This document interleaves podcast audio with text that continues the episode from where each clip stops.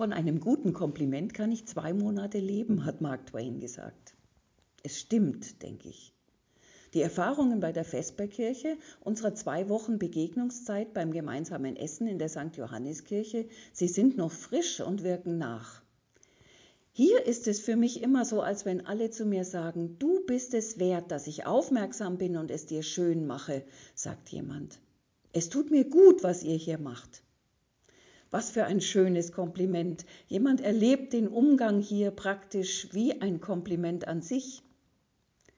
Von sowas wird ja nicht auf einmal die ganze Welt heil.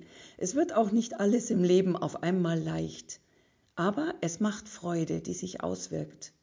Licht des Lebens zum selber weitergeben.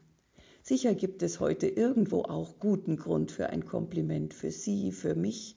Dann mal los. Einen schönen Tag, Pfarrerin Gisela Bruckmann.